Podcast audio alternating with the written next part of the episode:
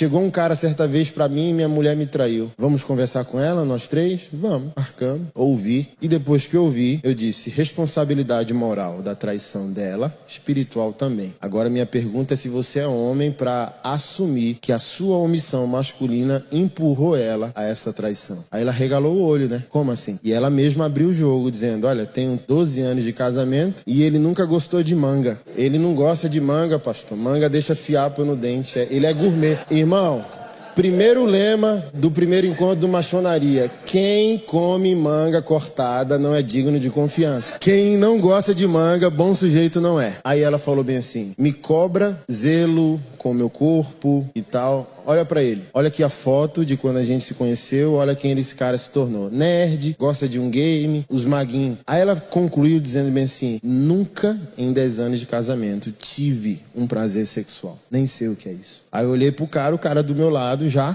pede tudo, mas nunca dá nada. E o cara Aí eu olhei para ele, eu falei bem assim: É mesmo? É, você não sabe nada? Nada. Falei, caramba, bicho, tu sabe tudo de computador, de 60 com o cara, o cara sabe da NASA, de Marte, do negócio e, e não entende o corpo da mulher dele. Frigir dos ovos, aceitou o boleto, perdoou a mulher, são casados até hoje. Tem que ser homem, porque tem mulheres, tá? Não estou aqui estabelecendo uma regra. Que a rebelião dela é um pedido de socorro. É muito louco isso, né? Então eu falei bem assim: você esperou 10 anos de um homem ir no apartamento da sua casa para fazer o que você tinha nojo de fazer. Agora você precisa ser homem humilde para fazer o caminho de volta. E aceitou. Então, por exemplo, seu casamento está em crise. Eu pergunto dentro desse contexto: ela está feliz ou era aquela mulher ranzinza na igreja? Quando eu aprendi isso como pastor. Quando eu vejo mulher ranzinza na igreja, a minha pergunta vai para o leito conjugal. Nenhuma mulher bem cuidada, ela é amargurada, infeliz. Ela pode ter uma personalidade chata, irada, quanto mais baixinha, mais braba, essa é a lógica, não sei porquê, não sei se é raiva do tamanho. Mas, cara, quem está feliz faz bem. Quem está feliz não é um problema, é uma solução. Então, toda vez que eu vejo mulher na igreja amargurada, se metendo no que não deve se meter, toda. não gosta de nada. Eu olho pro marido, pergunto pro marido o que está acontecendo. Essa mulher não está sendo cuidada, não? Emocionalmente, sexualmente. Então, dentro desse contexto, você é um cuidador,